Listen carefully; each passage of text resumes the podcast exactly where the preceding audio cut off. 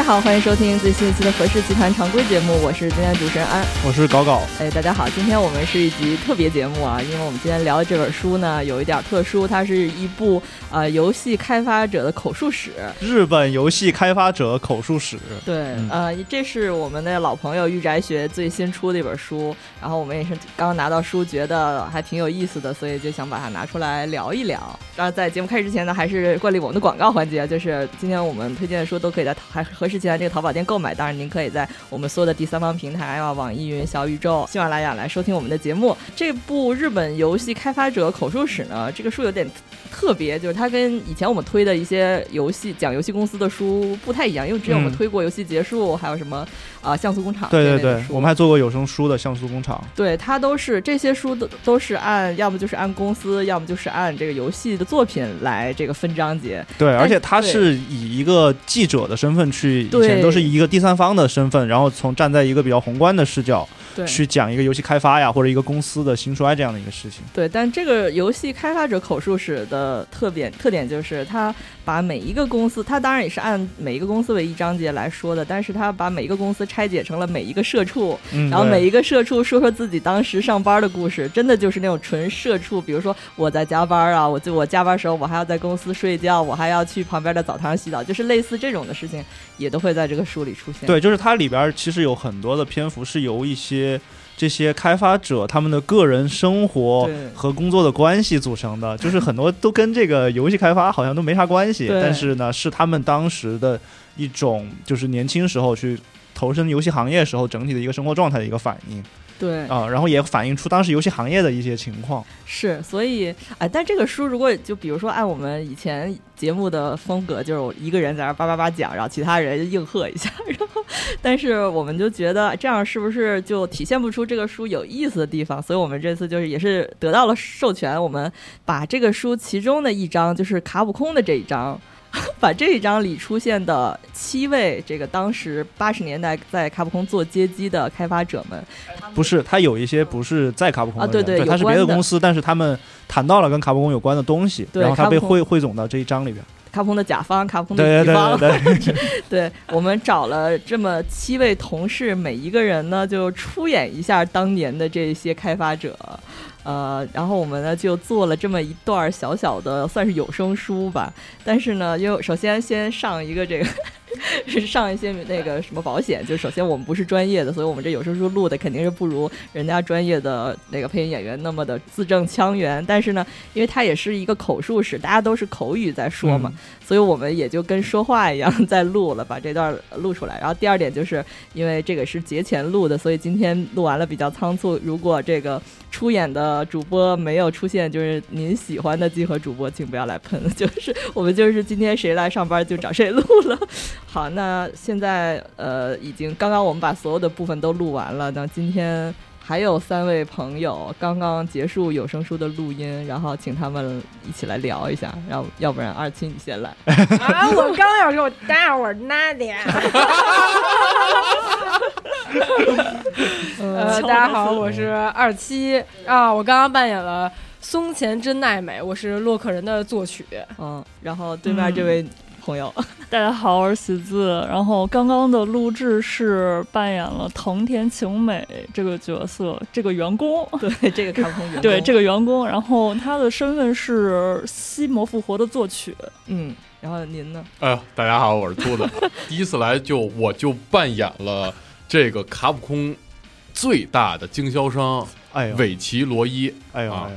啊，非非常荣幸，非常荣幸，也是干这个商务口的。我也在其中扮演了一个角色，我扮演的角色应该是咱们这里边最有名的，我扮演的是 传水技校大佬。哎呦啊，他大家应该都知道 他的名字吧？啊，不知道的人可以简单介绍一下，就是他是原本是卡普空的那个常务取缔役执行议员和开发本部的副部长，然后也是第一开发部的本部长啊。他当年。呃，在这个书里边讲的那个年代，他比较有，就是大家都知道的一个事情是，他应该是开发了《街头霸王二》的那个一个特别版本，嗯，叫做冠军冠军版。哦，明白明白。嗯，他也在书里讲了他当时为什么要开开发这些特别版本，就挺逗的。一会儿大家也可以听到那一段。哦，嗯，那大家就扮演完这些曾经的大佬，因为这首先我要说啊，这段卡普空的就是前同事们齐聚一堂在聊天的这个，其实讲的是他们八十年代开发街机游戏时的一段历史。对，主要是街机。对，所以大家都扮演完这些大佬之后有什么感想吗？藤田晴美老师，藤藤田晴美老师觉得藤田晴美没什么问题，我发现自己有特别大问题。嗯，有什么问题呀？哦，主要就就是因为也其实不是第一回录有声书了，嗯、之前咱们去猎魔 人，猎魔人对猎魔人的时 候，之前前跟安老师录过一些花絮的小东西，嗯、然后。这回就是没有专业的，就是大海老师他们在旁边指导嘛，嗯、放松了很多。对，没有那么大压力了。但是发现自己的这种口癖的问题非常的严重，然后还有吞音，对，然后还有这个字儿不会 脏宇宙，对，就是不会念这个音发不出来什么的。我的天呐，之前就是这种口语的问题从来没有注意到过。嗯，然后。之前就是录猎魔人的时候，嗯、大海老师他们也很就是很温柔嘛，就是你不不会很严厉的批评你这个不对那个不对什么的，嗯、他们就会很委婉的跟你说这个可能要改进什么的。嗯、对，然后就是所以这些问题从来没注意到过，嗯、这回就是非常的崩溃。这回自己听自己说话，就是羞耻感涌上来。什么东西啊？那那个韦奇罗伊老师呢？哎呦，韦奇罗伊老师，嗯，我在录这个 有声书的时候，狂念错，就是有一回念错到我跟老师安老师念着念着对着乐，就是 重录了五遍吧，那句话才确实对吧？然后。前四遍录的那个错的地方都一模一样。对，就是说了，呃，念错了。这家公司对这段吧，他应该有一段那个尾崎自述说我不想继继承我家的公司，但是他老念成我不想继承这家公司，就是继承卡普空，妄图继承卡普空。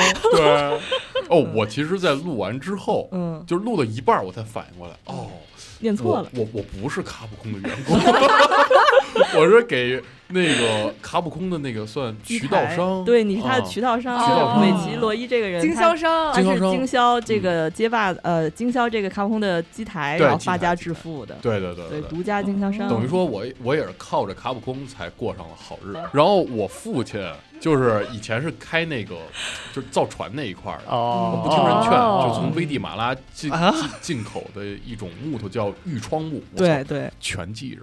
哇，刚念完。对，然后结果那个最后，呃，行业风口变了，然后我们家干这摊事儿都没法办了。哦，我等于说另辟蹊径嗯啊，开始卖游戏主机和机体。哦，就特特有意。思他还有一个，他还有一个特别好的好 buddy，一起开公司的，叫任景田。那个人是黑道威胁他买挂历，他都不买的一个人，对，特别特别特特硬。然后他还会说外语，at to lute，at 啥拉丁语啊？是应该是西语哦对，bluetooth，然后就是说一切都随风而去，咱不用管，是一个名台词儿。心心态巨好，嗯啊，我我们哥俩要不是要不是有他，我们俩可能干不了。你就是尾极现在上身了，对，松前真奈美大佬，你说说自己的录音感受。录音感受，发现以前曾经我觉得我的儿化音没有那么重，然后现在发现这个舌头根本就它捋不直，嗯，说话毫无法控制我的儿化音，嗯，以及我的鼻音，因为感冒了。还还有一个就是那个刚刚我叫维奇罗伊，就是这家公司。嗯就是念的时候，是不是应该念成这家公司？对我老念这家公司，没关系，口语化了，可以。这不是这个 J 应该是只有北方人才这么发音，可以嘛？他就演了北方圈 K 那 J，这个那东北。泉水大佬呢？哦，真大佬，没有，就是我其实就是我录的时候，其实。呃，因为我还是准备了一下嘛，就是把有一些它比较书面的写法，嗯，然后把它稍微改的就是口语一点，但整体上它的它的这个转译出来的文本还是偏向于那个书面语的，所以有时候读起来还是有一点不舒服，而且有点怪。对对，嗯。而且因为准备的时间其实没有那么充分嘛。我的意思就是说，比如说，如果我们去演一个电影，嗯他可能你会花几个月的时间去，咱都能他妈去演电影不，是，我就是说，我就是说那个 那个那个流程，就是你会花好几个月的时间去吃那个剧本。当时我录的时候就有两个感觉，嗯一个是确实有一些。比较难的点啊，是在于那种就是有一些死亡发音，就是那个舌头转转不过来。具体哪一段我不记得了，但是比如说可以举一个例子，就是对我来说有一个那个日本明星，他有一个死亡名字，就是那个叫做能年玲奈。我操，这哇，这名字就是就是这一类的，就是 能年能对对对，就特别难受的，就这种就倒不过来，确实倒不过来。我觉得这个必须得去，就是练你的那个舌哦壁，控制你的这个发声器官的能力。嗯。哦，确粘连了，对，这种就不行。乐啊乐这些啊还前后鼻音还有一还有一个问题就是，我觉得因为我也不是传授技巧，不是意思就是说。就是你，其实你，因为他在说这些话的时候，他是有他自己个人经历很多的背景在那儿的。嗯是就是他为啥要说这个话，他自己是有有一些没有呈现出来的东西的。嗯但是我们在去呃复现它的时候，其实没有这些背景的东西，所以很多时候我录着我说完这句话，我我就脑子里边会产生一个疑问，就是哎，我 我为啥要说这个，或者我 我的话为啥就是停在这儿？嗯。对。啊，而而且可能他当时在说这些话的时候，有一些他的语气什么的，这个我们也不是不是那么确定。虽然嗯。你能够从他的这个字里行间能够感受到他的一个大概的一个感觉，嗯。但是你没有办法确定他当时到底是以一个什么样的语气说的，所以也会造成一些就是有点犹豫不决的地方。是啊嗯还是得熟读。我也发现了，嗯 就是在有些时候，你你感觉哎，你很想去表现他当时那语气，嗯然后但是发现你念错了，然后 我觉得这就是不熟的原因嗯啊，不熟的导致的结果吧嗯啊，就还是得勤读。我觉得下回咱们演这种。操小短剧的时候，还有下回，就是每个人您先发我们那剧本，嗯然后 script 每每人啊先读一个月，还对排练，啊，天天排练是吧？对。每天定好，每天排练两小时。对，然后不是真少年会表演吗？演话剧啊。嗯，，演卡普空前员工。对，那对于这除了这个表演部分，对于这个书的内容部分，大家有什么有记忆的点吗？就是这些前大佬们，他们聊当年怎么做游戏的，怎么上班，怎么吵架，怎么加班，嗯，这些嗯。你们有什么有记忆的点吗？首先我是念的旁白啊，啊。所以我记得最清楚的就是，就是呃传水大佬和松田老师和藤田老师，因为松田和藤田两位女士是作曲家，嗯嗯，然后嗯他们当时都在一个项目工作，所以在那个他们在在疑惑为什么卡普空的这个音效部门女员工这么多。啊，对，就是相对于当时别的游戏公司来说，嗯卡普空的那个女性员工是很多的，特别是音效部门。对，嗯基本上都是女员工。哦，然后关于这段他们两个的争论，我觉得还挺有意思。我觉得藤田他对女性员工这个事情，他是就因为她本身是个女性嘛，她是有认同的。嗯对她也觉得是她非常认同这种行为，就是嗯招收一些女性为主的，就是这个部门以女性为主。嗯，她会觉得这个因为我们很优秀。对，之所以嗯我们招女性，就是因为女性优秀，所以才招进来的。嗯，这这还挺好的。对那那松松泉老师是一个比较呃 chill 的态度，就是都行、哦都行的那种感觉。呃，因为我们读的时候，然后嗯每一个人，然后读的都是一整大段。嗯。然后，但是他应该是这三个人，他中间的表述的过程，然后其实是有交叉的。嗯。然后，所以我们但我们在读的时候，其实是不知道就是其他人说了什么的。呃，对，他其实整个这个呃书，它的这种对话组织的方式，就特别像那种纪录片儿，哦，就是它是经由一个采访者作为一个中介的，它不是嗯。这些人直接的对话。嗯，啊，他们可能，嗯。但是他们也会对于同一个时期或者同一些事情会有自己不同的看法。啊对，所以也挺适合录这种音频作品的，因为都是自每一个人自己在说自己的这一摊事儿。啊，我有一个印象，就是我嗯记得应该是喜字配的这个人吧，嗯喜藤字扮演喜田字老师藤田扮演的老师藤田嗯老师，嗯，他有一个说法，他不是说。他说：“S N K 都是一些打工的嘛，然后就是在这这一段里，卡普空这一段里，藤田晴美老师就是一直在抱怨，他可能对，对，但但是我有但是我觉得啊，就是传水技校，他在这一嗯。部分啊呈现出来的那个状态，其实有点像一个打工的，啊因为对因为哦。他最开始就是他讲这些游戏，都就是你觉得他聊天就特别像聊工作，嗯。就说嗯。我干了啥事儿，嗯我做了一个射击游戏，嗯。哎，这游戏反正效果也不咋地，反正就是卖的不是特别好，不是特别理想，所以我们就要去做更多的工作去补救。啊。然后，但是就是你也没有看出说他特别爱这个游戏，但是你也没有看出他就是讨不很讨厌这个游戏，他就是在陈述自己我干了这活，流水账，对，当班上，真正的当班上，这还挺有意思的。但是藤田晴美很反对这个，就感觉他说，因为他以前是 S N K 的嘛，对对，S N K 的人都是上班都是打工的啊。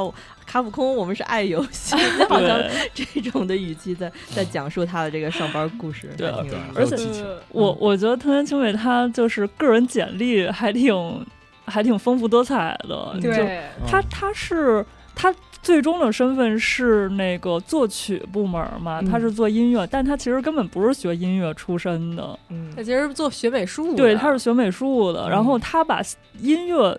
写在了他简历兴趣的那一栏儿，然后卡普空就让他去做音乐了。啊，对对对对，这这是我感觉那个藤田和松前两位老师，然后都是这样，就是有种有可能啊，确实是在当时，比如说作曲，它是一个就是后置的一个部门，他不参与到最开始的这个玩法设计里。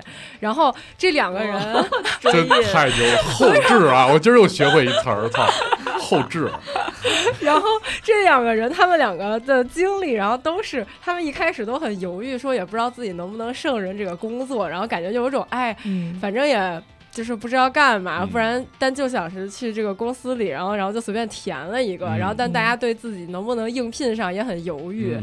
然后，但莫名其妙的就进了，然后就有这种感觉，然后就似乎也很像现在的日本的职场。嗯，因为之前我有朋友也是，就是他完全比如不会写程序，然后但他就是学校的简历还不错，但他根本就是跟程序八竿子打不着边。嗯，然后但他就就是应聘进了这个公司，然后公司就是从头从零开始教他写程序，就 Hello World 开始啊？是吗？对，然后他就是。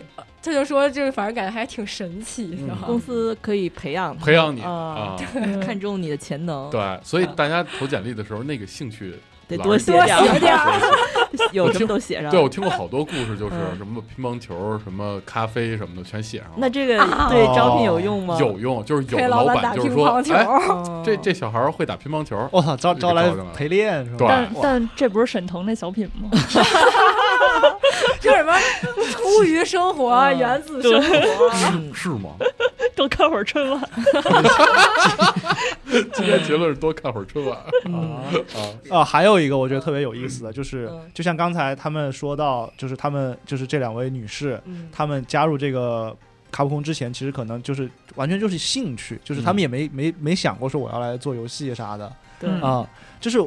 就传水其实也是这么说的，他说我也没想过要加入游戏行业，他最开始只是喜欢打游戏，而且我觉得特别好玩的地方是，就是你能从这这个书里边看到，就是那个年代，就是他们还处在一个就是游戏开发的一个早期的阶段，就是那个时候，包括他们现在其实主要还在开发家用机嘛，然后是到这个访谈的最后才谈到说卡普空转到呃家用机，呃呃对，转到家用机这个方向的，对，其实我觉得很好玩的就是他那个时候他们就是有一种特别粗糙、特别生猛的那种感觉，就是什么什么事儿你都得自己。就是现想现弄，比如说没不知道谁能作曲，我就招招人来试呗，反正就就自己琢磨。嗯，然后它里边还提到，比如说那些刚就是早就是早期进入公司的那个前辈，也是一个女士，她是作曲，然后她就会把自己的经验传授给她的后辈，然后是这个知识是在这个公司内部流传的，它其实不是一个。就是特别公开的一个标准。啊，还有就是比如说传水会提到说，他说因为卡普空当时还要生产那个街机，嗯，他们就有一个问题，就是那个叫做啥呢？就是零部件库存积压过多，他们就得就得赶紧把这些造了卖，所以他们当时就开发了各种各样的这种街头霸王的版本，乱七八糟才有的那个，就是就是你就就觉得很有意思，就包括其实你往回倒的话，会发现。你像任天堂最开始也是做玩具的，就是游戏机最开始这个东西，就是因为集成电路电脑的那个成本下来之后，然后谁都可以就可以去染指这个东西，而且包括那个软件开发的技术也普及了，然后大家就想就琢琢磨着说我怎么能够去捣鼓这个玩意儿，去捣鼓一个产品出来，所以好多公司都是。就是可能原本就跟这个东西都没啥关系，然后他们也来掺和这个，是做玩具的，来做游戏机，然后也来开发游戏，然后最后才走到就是现在的这种就是非常产业化也非常标准化的一个状态。跟着读了这本书，就能跟以前的大佬们一起体验创业的过程。对，尤其是呃，韦奇罗伊那创业过程，他这里面有一个非常详细的一个陈述，就是他讲他们家虽然挺有钱，但有点家道中落，然后就就靠着卡普通卡普空卖的卖这个狂卖。对我其实是傍上卡普空，就真的是抱上大腿了。而且而且我一开始也不知道，就游戏机跟我一点关系都没有。对，然后我也不是一爱玩游戏的人。嗯。然后你真入戏了，对，我我现在就是韦奇啊，韦奇老师。然后我们韦奇老师纯属是因为我那个那哥们儿任景田，嗯，然后我我们我主要听他，我管话术，然后我管销售，他其实是带领我走的那个兄弟。那您这个角色最贴合呀，什么商务？对，安老哥找的，对，就是感觉选了这个公司里最贴合的人去扮演每个角色。然后，靠，就是你短短的几段口述，你能感觉出来，就是他从一开始是怎么进入这行业的，到最后他有一个什么样的成功。嗯嗯，我觉得能对这个人，还有对卡普空这整件事儿的这个分支，能有一个比较详细的了解，就还挺有意思。对，就是他很易读，就是因为大家都是每个人聊自己的一些小事儿。对，但是他的这些信息其实是分散在这些人的这种。就是非常个人化的陈述里边的，然后你可以通过这些信息，最后你看完了之后，它可以形成一个你对那个时代的，就是这个游戏行业的一个印象。对，就好像拼拼图一样，每个人说一段，然后把它这个给总体的给拼出来。哦，我想到我我演这个角色还有一个特别好玩的地方，就是因为这个传水技校它。感觉他跟冈本吉起的渊源非常深，就是他加入卡普空也是跟冈本吉起有关。但我个人跟冈本吉起也有一个渊源。说说说说是，就是不是，并不是，就是我对这个人，我对就是我对冈本吉起有非常不好的印象。哦，因为就是以前特别爱看游戏杂志嘛，嗯，然后当时我有一个印象特别深的一个，就是感觉当时所有游戏杂志都在鼓吹的一个，就他们当时说。就是当时有个游戏叫做原，叫好像叫原原，应该是叫原氏还是啥的吧，反正就是以那个元一经为主角的，说是冈本吉起开发的。然后就是我就是说冈本吉起是我知道的第一个游日本游戏制作人，就是在这之前我只知道游戏。但是我不知道，就是游戏制作人、明星制作人这种概念。冈本吉起是我知道第一个，然后当时就是在游戏杂志上，应该是在电软，还有 UCG，当时应该也推了，就是这个《原氏》这个游戏三六零上的。嗯，我我就巨期待，我觉得这游戏太帅了。后来玩了之后觉得，哇，他操！所以我对冈本吉起就就不是印象不是特别好。那行，呃，就让我们这个闲聊就结束了吧。那接下来大家就欣赏一下大家录的这个成品吧，就请大家多多包涵了。就是别骂我。呃，但是这个内容倒是很有意思的。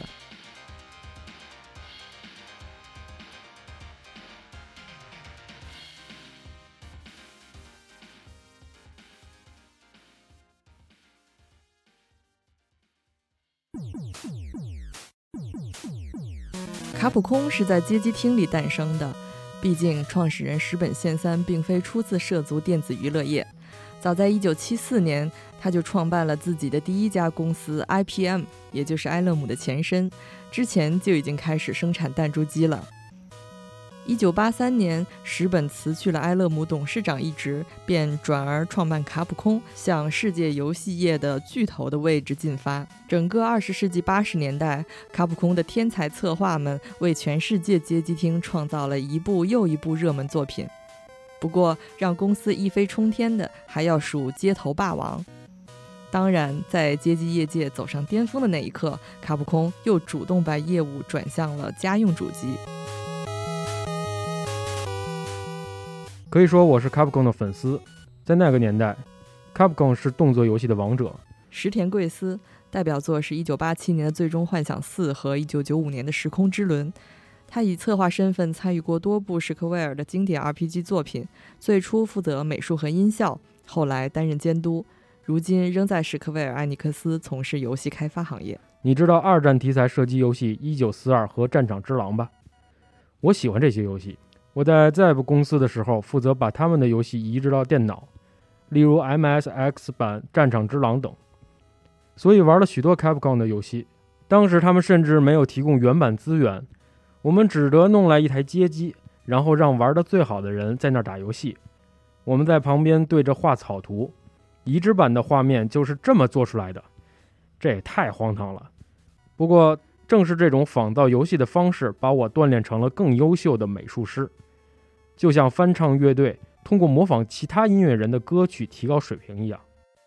我们一直在研究其他游戏厂商的程序，例如 Capcom 就在使用当时业内不太常见的非常规技术，像是大魔界村。九牧野雅昭代表作品是一九八八年的《恶魔城街机版》和一九九九年的《沉默的狙击手》。他最初是科乐美的美术师，从二十世纪八十年代中期开始专注于街机和游戏的制作。离开科乐美后，先后加入了 GameWax 公司和 SNK Playmore，后来又来到手机游戏开发商创通工作。举个例子啊，当时大家都习惯把背景画得比较细致，但 Capcom 会把局部画面处理成黑色。看起来就像隐没在阴影里，这些部分与细致的区域构成非常鲜明的对比，增强了画面的纵深感。大魔界村实在是太高明了，给我带来了不少启发。一九八四年，我正马上要从美术学校毕业的时候，看到了 SNK 的一份招聘的要求。在这之前，我根本不知道还有游戏公司存在，我就去应聘了美术师的岗位。藤田晴美。代表作是一九八七年的《西魔复活》和一九九零年的《洛克人二》。他是多产的前卡普空音效设计师，职业生涯始于 SNK。离开卡普空后，也为剧场作曲。那时候他们的员工非常少，一名美术师也没有。音乐是由程序工程师做的。我在求职简历的兴趣一栏里提到了音乐创作。因为这个，他们就让我入职担任作曲。《疯狂赛车手》并不是我参与的第一款游戏，因为我已经想不起来第一款是什么了。不过，我给《疯狂赛车手》做了曲，还参与了一些美术工作。公司里没人知道怎么给游戏作曲，我也只能自己从头学。不过，这段经历其实还挺有趣的。我在 SNK 干了一年左右，这时候有留言说公司要倒闭，发不出薪水了。我心想，自己也许应该开始找新的工作了。有一天，我在火车上遇到了之前的朋友森安野子，就和他闲聊起来。我告诉他我在一家游戏公司工作，不过现在正在考虑离职。他说我在卡普空上班，你不如加入我们公司吧。我就去参加面试了，结果还和他们社长喝了点酒。我入职卡普空的时候，他们正在开发《西游记》和《决战异星球》。然后我给《荒野大镖客》、《一九四二》、《大魔界村》和同期的其他游戏做了所有的音效。卡普空并不是一家特别出名的公司，印象中也就有大约三十几名员工。记得当时传水的事业都还没有起步。我在卡普空的第一个项目是射击游戏《荒野大镖客》。传水技校代表作是一九八八年的《战区八八》和一九九二年的《街头霸王二冠军加速版》。二十世纪八十年代末及九十年代的多部卡普空重磅作品，均出自这位言语温和的制作人兼游戏监督之手。如今是游戏公司工艺大师的总裁。那个时候，卡普空还叫胶囊电脑，而冈本吉喜先生刚刚在东京的歌舞伎町开了一间开发工作室。我有个插画师朋友认识冈本先生，就引荐了我们俩。记得冈本先生对我说：“歌舞伎町这地方太可怕了，你应该过来帮我们做点兼职。”说来也巧，我本来就在歌舞伎町干着兼职，给一家卖潮玩的店打工。那附近正好有一家街机厅，我经常去玩游戏。其中一台机器刚好是卡普空放在那儿测试新游戏用的。我没想到那款游戏正是冈本先生开发的。他知道我玩过之后，还大吃一惊。我的绰号就是冈本先生的太太起的。加入卡普空之前，我平时总爱骑摩托车。做兼职的店里边有个同事在我的头盔上面写了“普纳米租”。有一次我叫他擦掉，但他只只擦了后半截，噗还留着。后来我骑摩托车送冈本先生回家，他太太看见我的头盔，然后就开始管我叫小噗。众所周知，当时街机的最高分排行榜上只能输入三个字母，于是。P 就从 P O O H 变成了 P O O。我喜欢玩游戏，但从来没想过自己最终会加入游戏开发的行列。我是在一九八四年前后进入 Capcom 的，从事的是美术相关的工作，用像素画专用机器画飞机什么的，一帧一帧的画。后来我也开始做一些游戏玩法方面的策划，尤其是《西游记》这款游戏也是冈本先生开发的。接下来我又绘制了《荒野大镖客》的像素画。S N K 和卡普空的差异让我感到特别惊讶。S N K 的员工就是一群打工的，做游戏就是上班，就是奉命行事。但是卡普空却有一种非常浓厚的游戏创作氛围，他们有非常多的美术师。我入职的时候已经有两个人在做音效了，整个环境既亲切又活泼。我和特别多的同事成为了朋友，就像是在大学俱乐部里一样。我在大阪读大学，学的是古典钢琴。毕业后就在当地找了工作。松前真奈美，代表作是一九八六年的《洛克人》和一九八八年的《战区八八》。凭借为卡普空的动作游戏创作有趣且复杂的音乐而为人熟知。一九九一年离开卡普空后，成为了自由职业者，并延续了这种风格。我看到卡普空是当时唯一招聘作曲人员的公司。他们在招聘能够谱曲、制作音效以及把音效录入电脑的人，但我也不知道他们愿不愿意雇佣我。不过我喜欢游戏，真的很想找一份音效制作方面的工作，所以就去应聘了。我得把自己创作的两首曲子录在磁带上，和个人简历一起提交上去。曲子是钢琴曲，我以前从来没碰过电脑。作品入选的人就会进入第二步，也就是面试。面到我的时候，我还挺犯愁的。他们提出的问题之一就是音乐在游戏中的位置。现在的游戏不乏宏大而出彩的配乐作品，但在那个时代，音乐只能算是游戏背景的一部分。它的作用就是让游戏玩起来更有乐趣。只要创作出符合设定的曲子就足够了。朋友和家人对我加入卡普空感到非常的吃惊，不过他们也都很为我开心。当时游戏业已经非常红火了，大公司也都开始崛起。如果说任天堂是行业的龙头老大的话，那卡普空应该就算是第二把交椅了。不过，开发第一部作品《景出洋界名人实战麻将》时，我遇到了特别大的挑战，因为得从零开始学习使用电脑，我甚至连各个字符在键盘的什么位置都不清楚，背键位表真的是太痛苦了。但必须要从键盘才能把音符转换成数字。将曲子的所有数据都录入电脑。不过好在还有另一位作曲家名古纯子和我一同进入了公司，他也在学习这些知识。在绝对合体中，我又是策划又是像素美术师。这个项目开发的时候，安田朗加入公司，于是我们一起负责美术工作。不过冈本要我同时担任策划。我做了好几款射击游戏，包括《世界末日》和《一九四三》。不过《一九四三》的成绩不太理想。于是我又转去开发《吞食天地》，这是根据日本著名漫画家宫本弘志先生的同名作品改编的。工作结束后，我又转去做《战区八十八》。我自己倒是谈不上多喜欢射击游戏，其中大部分都是冈本先生让我做的，先做这个，然后那个，然后再是另一个。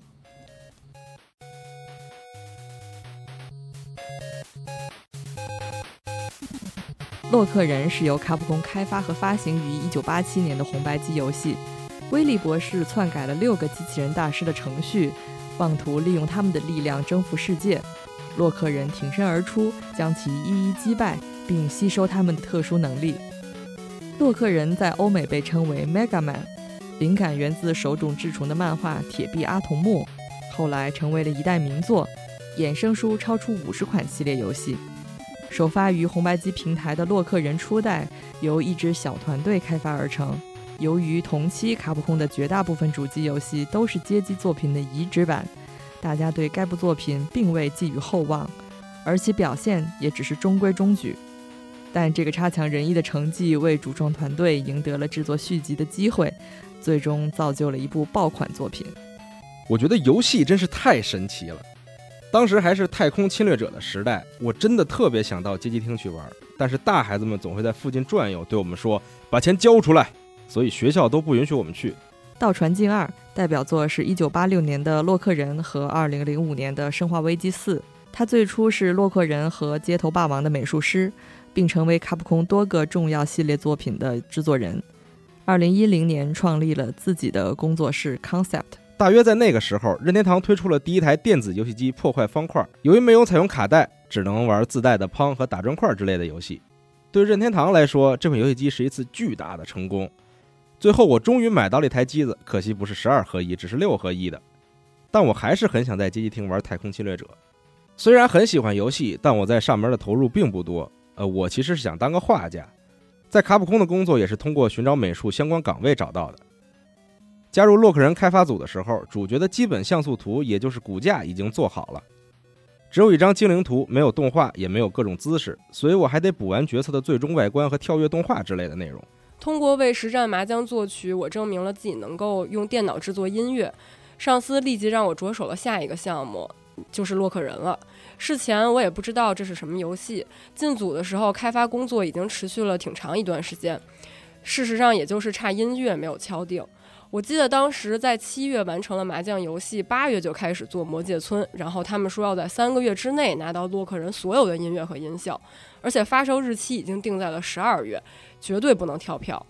卡普空在当时还是一家以街机游戏为主的公司，他们把大量的精力都放在了街机和街机厅的业务上，所以我觉得对公司来说吧，洛克人应该也不算是特别重要的项目。但是好在游戏的图像设计都已经完成了，很多关卡也都设计好了，所以我可以用这些资料作为参考。我们也没有进行太多的团队讨论，不过和我配合的北村绫先生和我一起决定了音乐的方向。洛克人之所以是蓝色，是由于红白机的五十四色限制。北村先生设计第一张精灵图用的就是这个配色。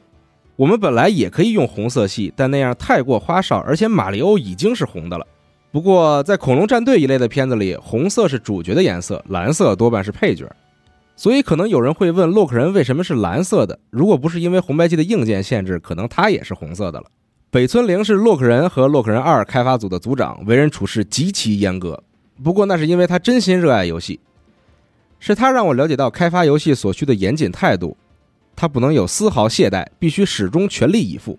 北村先生夜里会趴在办公桌上睡觉，第二天早上起来再检查我前一天的工作成果。很明显，他睡得不太好。同时，由于他非常严格，经常会批评我们做的不错的东西完全不行。他是个很难伺候的人，事事高标准、严要求，而且在角色开发方面有着严谨到近乎偏执的规矩，真是个不折不扣的完美主义者。北村在卡普空第二策划师任职，因为不得上司欢心，才被派去开发家用机游戏《洛克人》。他是个怪人，怪得要命。我被他坑过很多次。说白了，他的性格弱点很明显。他有才华，但缺乏毅力，靠不住。尾奇罗伊代表作品是一九八九年的《魔鬼气泡》和一九九八年的《旋转泡泡》。他是颇具传奇色彩的米切尔公司的总裁。该公司通过销售《街头霸王二》的机台发家。有时候因为在写作过程中卡壳，他会消失一个星期。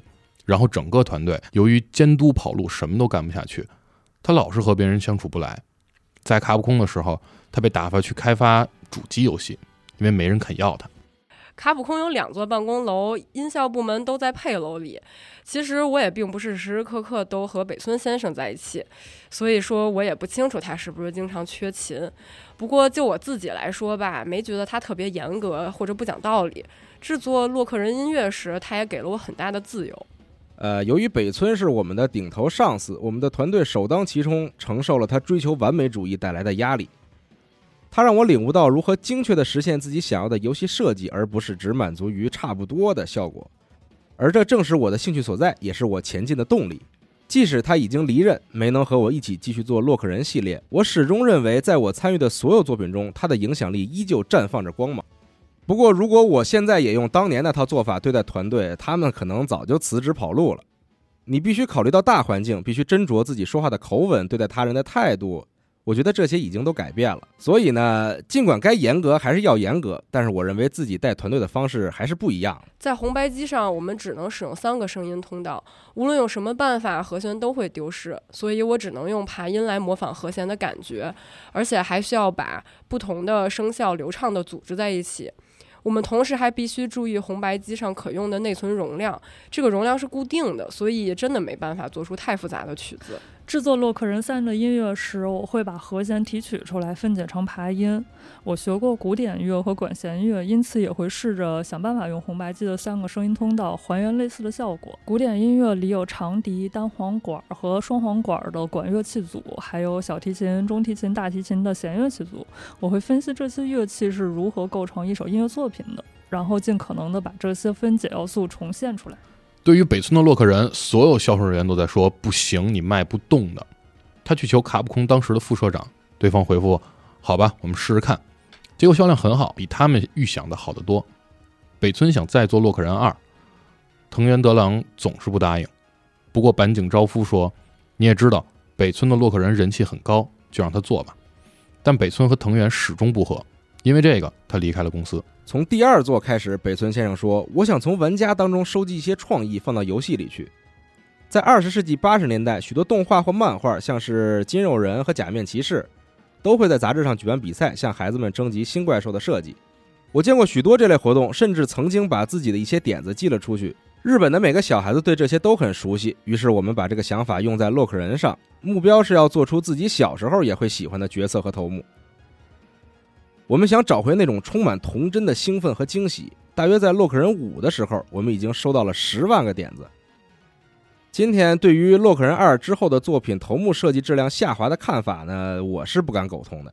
所有头目都是我设计的，投稿的人并不会提供完整的头目设计，他们寄过来的只是基本设计。我要从这些创意里提取一些基本元素，并且在此基础上创作出头目。所以说，比如一个头目的脑袋上有个十字架，我会保留十字架，然后自己设计其余部分。这样，当粉丝看见最终的成品时，他们会觉得啊，这是我设计的。但头目的质量不会受到影响，同时那些画工不太好的粉丝也能参与投稿。绝大多数情况下，做音乐的时候，组里会任凭我自由发挥。有时候我会问他：“哎，你这个游戏是什么样子的？”这样可以根据就是比较容易的根据内容来构思音乐。不过他们一般都让我自己做主了。给《心魔复活》制作配乐的时候，我没有特别多参考的具体资料。不过从很小的时候开始，我就花非常非常多的时间去听美国电影音乐和巴洛克音乐，所以在游戏的曲子里能够听出他们的影响。我希望自己创作的配乐能激励玩家，让他们斗志昂扬，听到音乐时心里涌起一往无前的气概。我很少玩游戏，只会积极的参与手头正在进行的项目，做做测试、除错之类的这种工作。我们必须找出和自己创作的音乐相关的程序问题，比如应该播放音乐的时候没有放出来，或者说放错了音效，又或者说音效有时候会无限循环的播放，等等等等这类问题。一九八八年前后，卡普空的音效团队总共只有五六个人，大家都专注忙各自的项目，所以作曲人员之间也没有什么技术交流，每个人都在操心自己的事儿。不过这也并不是我们真的有一丝藏绝活，只是大家习惯这种工作方式而已。这么说吧，前辈会教导我们工作所需要的知识。我是最早加入公司的作曲人员之一，所以得教我之后入职的大家如何制作游戏音乐。有时候一首曲子会有几个人通力合作的完成。我希望我带过的人能够把他们学到的东西再和其他人进行分享。我们会被指派到各个项目，有时候一项任务没完成，就会收到下一个项目的材料，还得赶紧读起来。一旦完成手头的工作，就要跳转到新的项目。有几次，我真希望能够早点加入这些项目，这样就有机会提出自己的想法，也许还能做更多的事儿。不过，音乐本来就是被当成游戏的背景，所以说它不像其他游戏开发的那些方面那么受人重视。我的办公桌有两米宽，一半被电脑和 Pixelator 占据，呃，用来绘制像素图；另一半是写策划文案的地方。我要同时跟许多团队打交道。程序工程师在一间办公室，美术师在另一间。当一款游戏快要开发完成时，我经常在编程室干活，录入数据，推进整个工作。还有些时候，我会把所有数据一一铺排开来，让程序工程师原样照搬。要是他们连抄都抄不好，我也就不客气了。你干嘛呢？别瞎忙活了。我就会这样去责备他。我们音效部门的人全都在一个大房间里办公，工位之间也没有隔断，旁边的同事离我不到两米。每张办公桌或者桌子上都有一台电脑、一个合成器以及其他的音效制作设备，嗯，比如说采样器啊、各种模块等等。由于每个人都戴着耳机，所以也不算特别嘈杂。后来我经常加班，尤其是在洛克人开发的时候，我会一直干到晚上差不多十一点半左右，嗯，就是回家末班车发车的那个点儿。如果按照公司规定，下班时间应该是下午六点，但我总是加班，有时候得在办公室过夜。我也没有睡袋，就在长椅上睡了。不过我也不太担心这个问题。嗯，有时候我会去公共浴室洗个澡，接着可能一直工作到夜里。嗯，音效部门大部分都是女员工，留下来多半是我和另一位女同事，其实还挺好玩的。我们日复一日忙着埋头做游戏，从各方面看，这都是件很开心的事情。打个比方，这就像在朋友家里通宵过夜一样。记得公司附近有家澡堂，我会去那儿洗个澡，喝杯啤酒，再回公司加班。其他人会穿着运动服来上班，这样想睡的时候就能睡，起来又可以继续工作。大家可能认为某些音乐有带着鲜明的卡普空风格，这也许是因为音效部门的成员主要是女性，而其他公司则是以男性为主。如果听听其他公司出品的游戏配乐，可能会发现，哎，更多的硬摇滚的色彩。我在卡普空的许多同事是音乐学校出身，所以受古典乐的影响更大一些。事实上，最符合卡普空招聘要求的正是这些备具音乐才华的女性。我在公司的时候，整个音效部门只有一个男同事，其余全是女的。我不知道为什么会有这么多女员工。硬要给个说法的话，可能就是他们想要做带有女性风格的音乐。哎，我认为不是这么回事儿。个人觉得那些女同事刚好是应聘者当中最有才华的罢了。事实上，公司最后确实发现音乐有点过于女性化了，说不定就是因此才开始招收越来越多的男员工。哎，我也不清楚，这都取决于具体负责招聘的人。不过我有点好奇，这是不是和冈本先生有什么关系？我觉得音效部门有许多女员工这件事情和冈本先生没有什么关系。反正他当时不负责面试。哎，也许吧，这不能算是好事。不过他确实比较偏爱女员工，可能他是有意把更多女性招进公司，我也说不清。完成洛克人之后，我主要从事街机游戏方面的工作，需要处理的声音通道也从三个增加到了六个。战区八八及其续作《美国海军》对我来说意义非常重大，因为在这两部作品中，我第一次找到了身为作曲家的自信。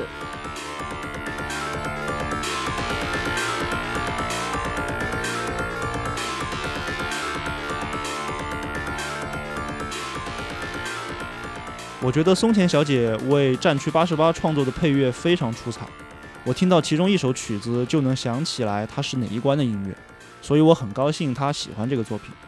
我对音乐方面其实不太熟悉，不过我记得以前我把自己喜欢的游戏配乐拿给她参考，我还跟她说过，我觉得什么样的音乐更有头目战的感觉。战区八十八是根据漫画改编而成，当时我们首先要解决的问题是如何把漫画的世界用游戏的方式表现出来。这是个很漫长的过程，部分原因是因为世界末日的销售不理想。我们从店头还有卡普空的销售部门那边收到了许多反馈。当街机厅和商场决定买入哪一款街机主板时，追求的是盈利能力。像世嘉和科乐美这样的公司，他们制作的游戏都有明确的卖点。世嘉的游戏通常画面华丽，能够把一枚代币定价到五百日元。而科乐美的许多作品都支持四人同时游戏。由于《战区八十八》是款轻版射击游戏，流程显然偏短，所以在引入任务系统之后，我们又精心打磨玩法。玩家的水平越高，通关的速度就越快。在 Capcom 工作三年以后，我已经从事过各类游戏的开发工作了，而且意识到我们一定要做出畅销作品，否则员工就可能会怀疑自己的能力，或者就被迫辞职了。我还记得冈本先生列出了三项因素。游戏画面要漂亮，玩起来体验要好，还要具备足够的可玩性。我一直在开发各种街机游戏，还会去街机厅看别人玩，争取让自家制作的游戏获得同样的反响。我也常常去美国的街机厅，美国玩家真是太吓人了，他们会把街机面板拍得震天响，要是冲关失败，有些人还会哭出来。记得有一次，街机厅里有两款我开发的游戏，其中一个就是《战区八十八》。我把它从头到尾打了一遍，旁边的人看见我通关，下巴都惊掉了。我在卡普空参与制作了许多款动作游戏，对我来说这简直是手到擒来，因为已经做了很久了。我当然也想尝试其他类型的游戏，但是不知道为什么公司从来没有安排我加入其他的项目。即便到了今天，依旧有很多人请我为动作游戏和射击游戏作曲。我在美国经常泡街机厅那会儿，街头霸王风头正盛。美国 Capcom 的总裁要求我开发一款一对一格斗游戏，问题是沟通中出现了失误，可能是翻译不太熟悉游戏，或者总裁对游戏本身的理解就不够清晰，没办法把他想要的东西讲清楚。总之，我做出来的并不是格斗游戏，而是街头霸王八九，就是后来的快打旋风。由于我把整个概念都搞错了，我们甚至连街头霸王这个名字都不能用。不过在这以后，我也真正开始制作格斗游戏了。不用多说，街头霸王非常成功。之后没多久，大量盗版游戏就开始冒头。为了打击盗版，我们开发了《街头霸王二冠军加速版》，其中加入了许多反盗版措施，而且允许玩家用相同的角色对战，还增加了一个锦标赛模式。然而，盗版商对主板一通折腾，发现了一个开关，打开之后就能把一块主板分成四台独立的机器来用，所以我觉得没有多少人玩过锦标赛模式。之后我们继续开发了《超级街头霸王二》和《超级街头霸王二 X》。我在《街头霸王》这个项目里前后做了大约四年，整个过程非常的紧凑，我没有多少休息时间。不过最大的问题之一，同时也是我们不断进行版本更新换代的原因是，我们必须实打实的生产街机硬件。Capcom 有个专门的部门负责制造机器，而我们一直存在零部件囤货过多的问题。最后多出来的部件总得做成机器卖出去，为此管理层对我大发雷霆，说：“哎，你赶紧弄点新玩意儿。”所以我们就用剩下的库存做了《街头霸王二》的各种修改版。那段时间还是挺有意思的。米切尔公司起初是一家木材进口公司，创始人去世后，其子韦奇罗伊接手经营。公司的业务方向发生了极大转变。罗伊与合伙人人井田耕一开始经销卡普空和其他许多厂商的街机框体，借助街头霸王的东风迅速致富，随即进军街机游戏开发领域。该公司的命运在二十世纪九十年代后期到两千年代起伏动荡、沉浮不定。不仅出品的游戏在授权业务中陷入泥潭，创意也惨遭其他公司抄袭。而模仿之作甚至比原作还成功。我并不想接手家族公司，但是父亲去世了，我妈问我：“你想不想把它经营下去？”我不想啊，他连一分钱都没有留给我，怎么经营？公司是做航运业务的，而我不适合干这一行。你知道有种木材叫做玉窗木吗？我父亲从危地马拉进口这种木材，他在神户还有一家工厂，专门生产玉仓木制的滚珠轴承。从小渔船到大游轮都会用到。后来航运业迁移到别的地方，我父亲不干了。再后来他就去世了。我从那时开始在大学念商科，大学第一年我认为自己不是那块料，但在很久之后我进入树东公司，才发觉自己还真适合干这行。我比公司里所有人都更会销售。树东的上司们对我说：“罗伊，你是个很好的销售，你很聪明，但问题在于。”你认为整个人生就是个笑话，我确实认为商业就他妈是个笑话。我的合伙人任景田，我最好的朋友，能以性命相托的那种，是树东大阪分公司最年轻的经理。那时候他有个外号叫“榆木疙瘩”任景田，但他自己不知道，他讨厌黑社会。然而当时做投币机生意的店家，总免不了遇到黑帮的人上门卖个日历勒索。十万日元一本的日历，谁要买啊？有一次，任景田和两个黑帮混混在办公室坐了十个小时，十一名员工都吓坏了。他说：“不行，这日历我不买。”就在那儿坐着。最后，对方认栽，打道回府了。因为这事儿，他成了传奇人物，绝大多数公司都会捏着鼻子买下日历的。尾崎和任景田离开树东，加入了 TAD 公司。TAD 是横山中连同其他一些前树东成员创办的公司。成立于一九八八年，第一部作品就是轻版射击游戏《勇士们》。你知道吗？要不是盗版软件抄袭了我所有的游戏，可能这整个城镇都是我的，包括这家牛排馆。我的祖先在这里生活了七百年，他们绝对非常有钱。但现在我家特别穷。我父母在这一带拥有大片土地，但二战之后被接管，被迫把地用低价卖给农民。我的曾祖父是东京第一任市长，在议会任职长达六十三年。我表哥是最高法院的法官，所以我才是家族里的异类。任景田和我原本能拿到八千万日元，你想想，我根本不知道发生了什么，因为我在欧洲待了一个月，回来之后，任景田告诉我社长准备带上那笔钱跑路。我在会议室和社长大吵一架，这时任景田进来就说了这么一句：“At to blue tea。”我们到一家章鱼烧店喝了个大醉，决定一起开公司。他手里有全部日本经销商的关系。而欧美经销商的都在我这边，我们两人联手，无往不利。任景田就是这样，遇到有人玩阴的，他就会义愤填膺。我俩搭档已经三十年了。创办米歇尔公司的时候，我们手上没钱，却是卡普空投币式游戏机在日本的六家分经销商之一，每个月余赊的额度可达五千万日元。街头霸王让我们赚了一大笔钱，这块奖牌就是卡普空发的，因为我们销售了大量。街头霸王主板，其中一部分卖到美国，我把生意做遍了全世界。有次我碰到一个人这么说：“罗伊，再这么干下去，连南北极都要变成你的地盘了。”我回答：“你早就应该知道，我把想得到的、想不到的地方都卖了个遍。大阪的一家公司出价两千万日元买我的客户名单，我没卖。卡普空的创始人和董事长石本先生很欣赏我，从我创业开始，他就对我关照有加。我是街机王牌销售员，但如果没有他，可能就不会有今天的我。”不久之后，米切尔公司开始制作自己的游戏。首部作品是一九八九年的《魔鬼气泡》，本作由卡普空发行，玩法与哈德森软件创始人中本伸一的《炮弹球》基本一致。我没想过《魔鬼气泡》会成为大热作品，但它确实卖得很好。我们依法合规的支付了《炮弹球》的版权费，不过仅限于投币机器范畴，所以无权移植到其他平台。这方面由卡普空负责处理。我们用的是树东的硬件，因为我以前就在那儿上班。卡普空的硬件不太行，不过你得明白，我们不是家多有钱的公司。只要看见有赚钱的小机会，我是不会放过的。所以，如果听说南梦宫有货，我就会去找南梦宫。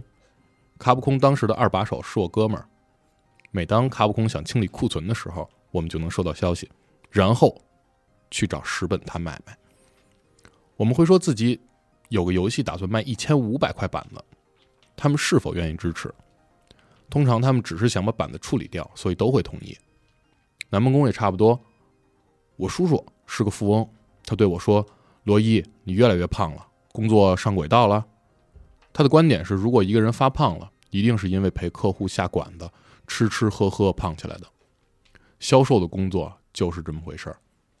他说：“罗伊，你胖起来了，我很开心。毕竟，如果你请别人吃牛排大餐，不可能自己在旁边吃沙拉。”如果对方爱喝威士忌，你就得陪他喝威士忌，喝到四点钟。你不能说我喝不来，这就是我成为优秀销售的秘诀。四井先生和我一起做了款游戏，叫《戴熊威力》。程序工程师是石冢先生，我负责策划。西泽龙一代表作是一九八九年的《神奇小子三：龙之陷阱》和一九九六年的《隐士的黑暗》。职业生涯始于特坎，也就是特库摩的前身。后来参与创办西石公司，神奇小子系列便诞生于此。四井是一名自由游戏策划，我们一拍即合。他在这一行里属于罕见的那种人。我是逻辑型的，而他做设计全凭感觉，总是跟着直觉走，可以说让我耳目一新。然而，游戏业的风险在于，并非所有的游戏都能成为爆款。我不是玩家，也不是创作者。四井先生比我更有天赋，这是肯定的。他看待事物的角度完全不同。而我会从商业角度出发来考虑，如果把这方面也交给他，我们能做出好作品，但就赚不到钱了。每次想不出好点子，他都会用拳头把墙砸出洞。他干活的时候，我得花很多钱。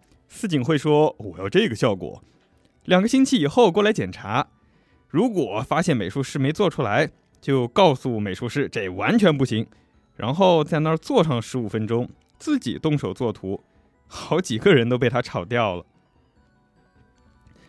总之，他后来发现需要再多花六个月做麒麟舞者，结果六个月就这么过去了，我亏掉了六千万日元。薪水方面的开支是每个月都少不了的，每个职员家里都有可能有五个人要养活，老婆、孩子、父母等等。而最后，麒麟舞者卖的并不好。卡普空街机业务的名气凌驾于主机业务之上，但在这一现象背后，却有许多错综复杂而且极为敏感的历史。街机方面，《街头霸王二》的人气非常火爆，导致我们要面对许多机器故障问题，呃，或者是机器里面塞满了代币，拿都拿不出来。但这是另一回事儿。呃，正因为如此，我们决定开发超任版本。这个选择是对的。当时街机业务欣欣向荣，但问题是，卡普空的管理者，也就是现在的董事长，他没有真正做到论功行赏。而主机业务那边，冈本先生发了奖金。各种怪象层出不穷，有些人放狠话要辞职，其中就包括西谷和冈本。如果把时间再往后推几年，藤原德郎选择离开也是同样的原因。后来有个时期，藤原德郎当上了主机部门的负责人，街机部门则由冈本吉起负责。西山龙志担任研发部的主管，但他在卡普空待得并不开心。S N K 喊他过去了，他就去了。在当时的日本，人们认为女人结婚以后就应该当家庭主妇，所以我离开了卡普空。但由于我丈夫也是音乐人，而且我自己也想继续从事音乐的创作，所以最后成了一名自由职业者。结婚是挺难的，不过结婚以后，我们来到了东京，我开始接触各大游戏公司和科乐美、ASCII 以及名古屋的太阳电子等公司都谈过合作。我给卡普空制作的音乐在业内名声也相当不错。当他们发现这些是我的作品的时候，都会非常乐意给我机会。在超任时代，街机仍然是卡普空的主打业务。至于原因，我觉得是游戏卡带的制造成本太高了。直到 PlayStation 时代，《生化危机》问世之后，，Capcom 才开始把重心放到主机游戏发行业务上。记得刚拿到三十二位主机开发套件的时候，我的第一印象是：哇，把街机游戏移植到这些平台上，简直太轻松了。但问题是，测试机的内存容量是最终发售版主机的两倍。为了控制成本，主机的内存缩水了，结果移植街机游戏比预想中要困难很多。不过在这些平台上能够创作出很酷的音乐。等到 DC 主机上市时，公司的转型已经大致完成，，Capcom 基本变成了一家主机游戏厂商。